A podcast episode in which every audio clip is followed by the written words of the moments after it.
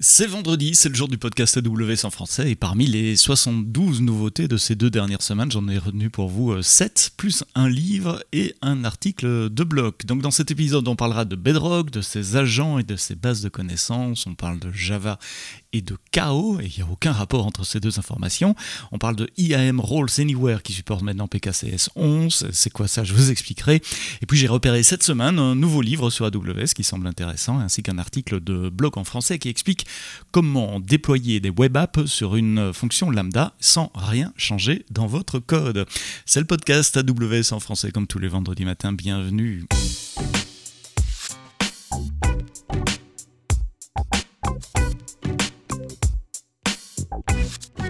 Mais avant de déballer euh, cette liste de nouveautés AWS de cette dernière semaine, un petit mot sur le AWS On Tour. C'est une série de conférences organisées par mes collègues de DevRel qui prennent la route dans un bus, un peu façon euh, rockstar, un vrai bus. Vous avez peut-être vu passer les, les images sur les réseaux sociaux, sur Insta, sur LinkedIn. C'est assez impressionnant, c'est un joli bus.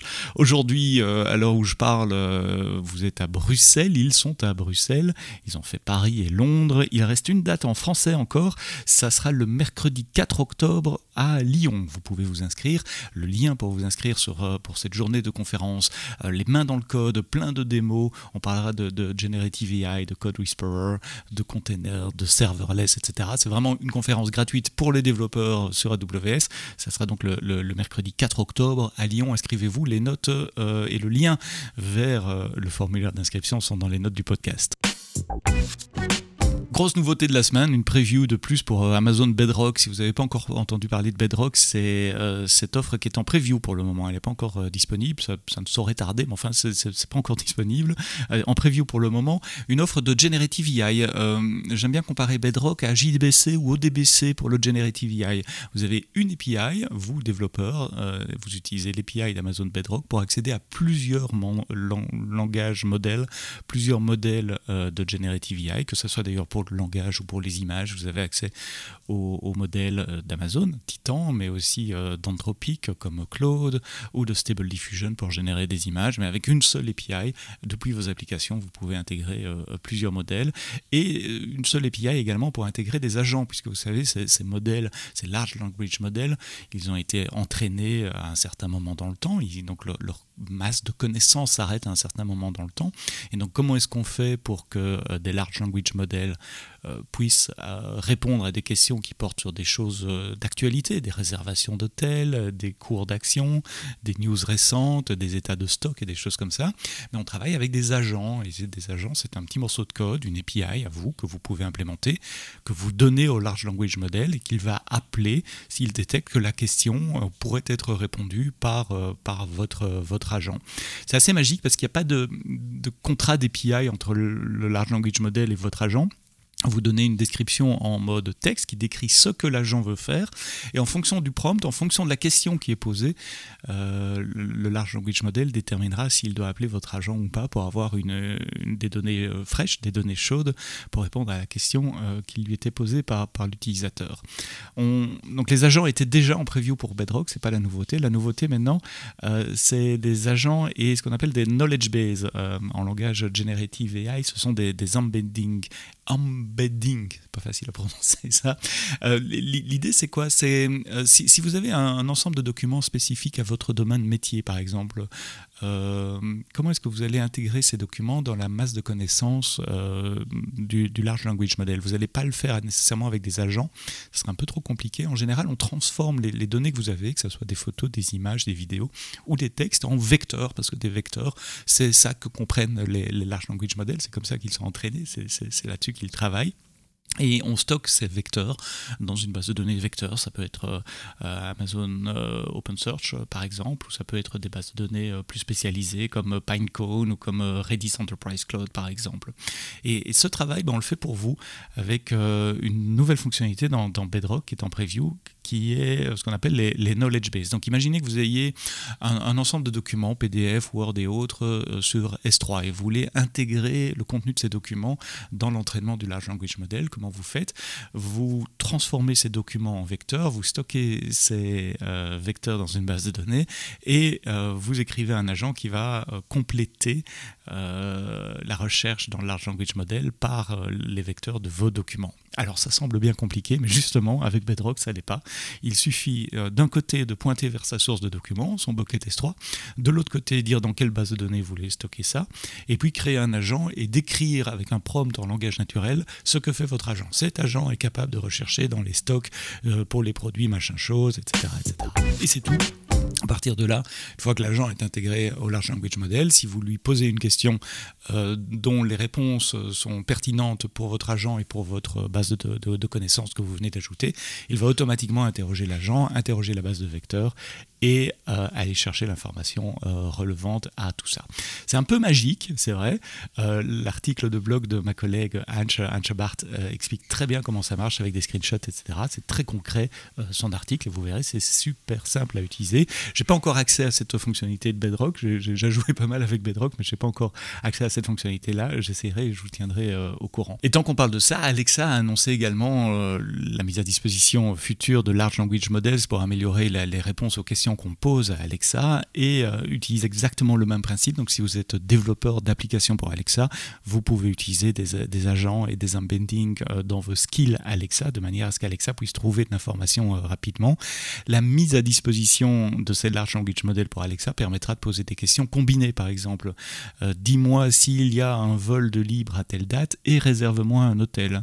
Ou en, en exemple en domotique, ou augmente la température et allume la lumière dans la même phrase grâce au Large Language Models. Alexa sera capable de faire ça. Je vous, laisse également l'article euh, du site développeur d'Alexa qui explique euh, euh, ce que ça va changer pour vous si vous développez des skills Alexa.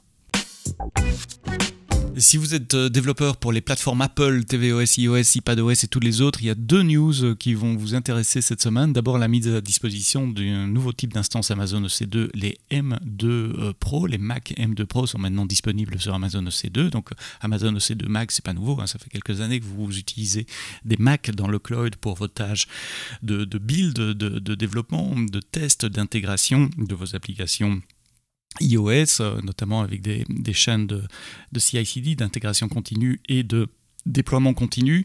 Euh, vous étiez nombreux à nous demander quand est-ce qu'il y aura des instances euh, M2. Et eh bien voilà, les, les, M2 Pro, donc les Apple Silicon M2 Pro Mac Mini sont disponibles sur Amazon EC2. Donc d'un côté, c'est tout ce que vous aimez sur Amazon EC2 avec des VPC, des security groups, euh, des, des disk image, etc., etc. Mais derrière, c'est un vrai dedicated host, c'est un vrai Mac Mini qui est réservé pour votre usage exclusif. Alors en termes de performance, qu'est-ce qu'on annonce? On annonce 12 corps de CPU, 19 corps de GPU, 32 Go de mémoire, 16 euh, corps de, l'Apple Neural Engine. Euh, c'est un Mac mini standard. Hein. Allez voir les, références sur, l'App Store par exemple. C'est exactement le même hardware que vous allez retrouver sur Amazon EC2. Si vous développez sur iOS, vous avez probablement des packages euh, écrits en, Swift. Vous savez qu'il y a deux grandes familles de package managers sur Swift, Cocoa Pod et le Swift Package Manager, qui fait partie du langage Swift, eh bien, le service AWS Code Artifact maintenant supporte les packages Swift également. Si vous n'avez jamais entendu parler de Code Artifact, c'est quoi? Code Artifact, c'est un, repository de packages que vous pouvez, euh, où vous pouvez uploader vos packages privés, ceux qui sont approuvés par votre équipe sécurité légale, par exemple, et euh, vos builds peuvent être configurés pour aller chercher uniquement des packages sur ce repository-là. Il supporte JavaScript, TypeScript, Python, Java, .NET également. Et donc on rajoute le support de euh, Swift, Swift Package Manager intégré à AWS Code Artifact. Une nouveauté également sur IAM Roles Anywhere. Euh, peut-être vous aviez loupé l'annonce il y a un an ou deux de IAM Roles Anywhere. IAM Roles Anywhere, c'est un, c'est un, une extension d'IAM qui permet d'utiliser des rôles en dehors euh, du cloud. Vous savez, c'est souvent le problème de la poule et de l'œuf. Si vous voulez utiliser euh, des rôles sur une machine on-prem ou dans des containers ou sur des, devices embarqués, etc., bah souvent vous devez mettre une access key, une secret key, donc des credentials codés en dur de manière à pouvoir assumer un rôle et recevoir des, des, credentials temporaires, mais bon, c'est pas très sécurisé. Donc IAM Roles Anywhere permet justement de, faire ça avec un système de, de, public key, private key et de certificat. Il faut enregistrer une autorité de certification. Vous pouvez déployer un agent Roles Anywhere, Anywhere, comme le nom l'indique. Ça peut être dans un container, ça peut être sur une machine on-prem ou sur un device embarqué et avec un système d'authentification donc par clé publique, clé privée, euh, assumer un rôle et donc ainsi obtenir une access key, secret key temporaire euh, limitée dans le temps et limitée évidemment dans les, euh, les permissions qui lui sont associées. Alors qu'est-ce qu'il y a de nouveau sur IAM Roles Anywhere? C'est qu'il supporte maintenant les modules PKCS 11. PKCS 11, c'est cette interface qui permet d'interagir avec du matériel si vous voulez stocker des clés privées ou des certificats dans un hardware security module, un HSM, ou dans une carte à puce par exemple avec un lecteur de carte à puce, eh bien, PKCS 11, c'est le standard qui permet euh, à des applications, c'est l'API qui permet à des applications d'accéder à euh, ce genre de matériel. Et donc maintenant la clé privée euh, qui permet donc d'accéder au rôle AWS pourrait être stockée dans un hardware security module euh, et toutes les opérations de cryptographie se faire sur ce hardware security module, que votre clé n'ait jamais à quitter ce hardware security module. donc plus de, sécurité et surtout surtout une, facilité si vous travaillez dans des, des environnements hautement régulés en, en, finance, en assurance, en santé, etc. cette extension de IAM Roles Anywhere vous permet de, respecter euh, les exigences que vous avez en matière de euh, compliance. Euh, lisez le détail, je vous ai mis également le lien vers le blog post de, l'année passée, de 2022, qui explique IAM Roles en dehors du cloud AWS, si vous aviez loupé cette information. Je vous ai dit qu'on parlera de KO. KO, c'est Fault Injection Simulator. C'est ce service qui permet d'injecter des fautes de manière contrôlée, évidemment, dans des environnements contrôlés pour voir comment votre infrastructure ou comment votre application se comporte euh, en cas euh, d'erreur. Euh, Fault Injection Simulator se dote d'une nouvelle fonction qui permet maintenant de, simuler des interruptions spot sur, sur EC2. Donc, vous savez, les instances EC2 spot, c'est ces instances qui coûtent beaucoup moins cher, mais qui peuvent être interrompues n'importe quand. Alors, il y a des tas de stratégies, évidemment, euh, qui consiste à, prendre des, spots euh, de, type d'instances C2 euh, différents dans des zones de disponibilité différentes pour minimiser le risque que toutes les instances spot s'arrêtent en même temps. mais maintenant, vous pouvez simuler des, interruptions spot avec Fault Injection Simulator et donc savoir comment vos applications se comportent quand AWS va vous reprendre une instance spot. Dernière nouveauté épinglée de la semaine pour les javaïstes, Amazon Corretto, c'est cette distribution du JDK euh, Java. Amazon Corretto 21 est maintenant euh, disponible. Et puis il y avait cette, euh, cette annonce de New Relic également, notre partenaire dans, le monde du monitoring qui monitore des, milliers, des centaines de milliers d'infrastructures Java, qui a publié un rapport qui dit qu'Amazon Corretto, c'est la distribution Java la plus utilisée au monde avec plus de 30% des installations Java monitorées par New Relic qui sont sur, euh, sur Amazon Corretto. En deuxième place, l'OpenJDK officiel euh, d'Oracle. Si vous êtes euh, Java, Java 7 c'est fini. Hein. pensez à migrer, minimum Java 11, c'est la version la plus utilisée d'après le rapport de, de mais Java 21 est maintenant disponible avec cette option de long terme support que vous déployez d'ailleurs sur AWS ou pas un livre euh, en anglais euh, écrit par euh, Tobias Schmid et Alessandro Volpicella, AWS Fundamentals. Il semble intéressant ce bouquin parce qu'il sort un peu du circuit traditionnel des livres de préparation à la certification.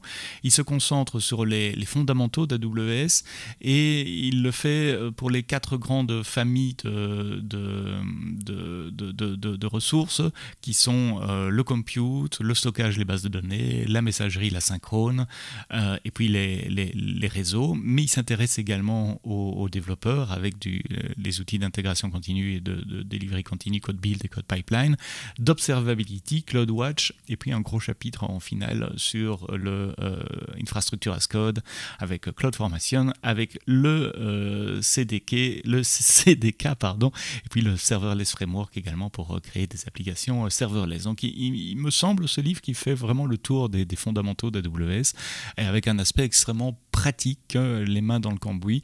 Euh, c'est pas de la théorie pour préparer l'assertif ici, c'est du vrai, c'est du vécu par des gens qui, qui le font.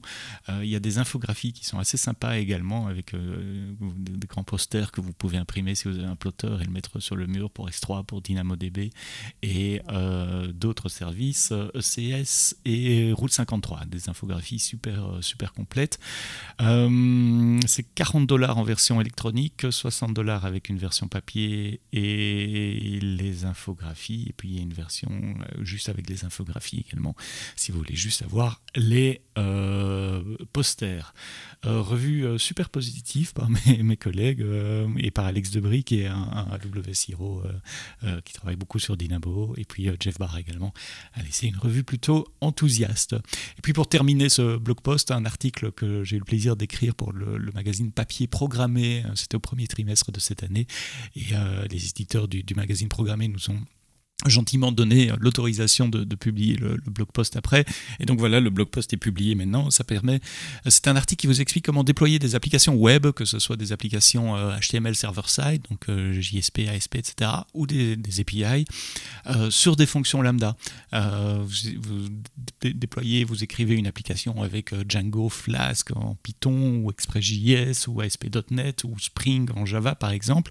Vous savez que vous ne pouvez pas, en théorie, mettre ces applications telles quelles sur Lambda, il faut changer le modèle de programmation des PI. Le modèle d'invocation de Lambda euh, n'est pas le même euh, euh, par rapport à, ces frameworks-là. Et eh justement, il y a un adaptateur, une extension Lambda qui permet de faire le pont entre le monde HTTP et de, ces frameworks et le monde Lambda. Et donc, juste en ajoutant une ligne dans un fichier Docker, à condition que vos applications soient déjà packagées sous Docker, eh bien vous pouvez les déployer dans, Lambda. Ça a l'air un peu magique. Ça a des tas d'avantages. Hein. L'avantage premier, c'est que vous ne devez pas tourner des containers ou des instance EC2 24 sur 7, euh, la fonction lambda va scaler à 0. Si personne n'appelle votre fonction, ben, vous ne payez pas pour les ressources pendant ce temps-là. Et puis si tout d'un coup ça, scale à, un million de requêtes par, par minute, ben, ça scale également, moyennant pardon, quelques euh, préparations.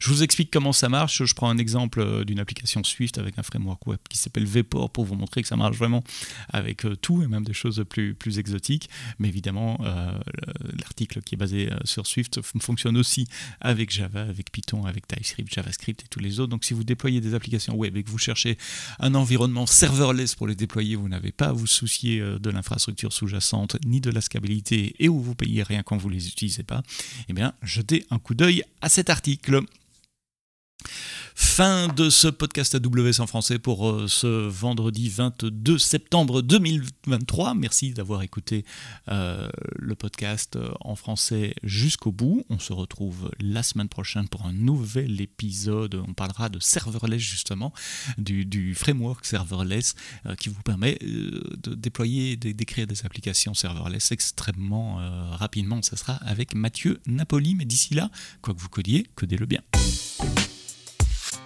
you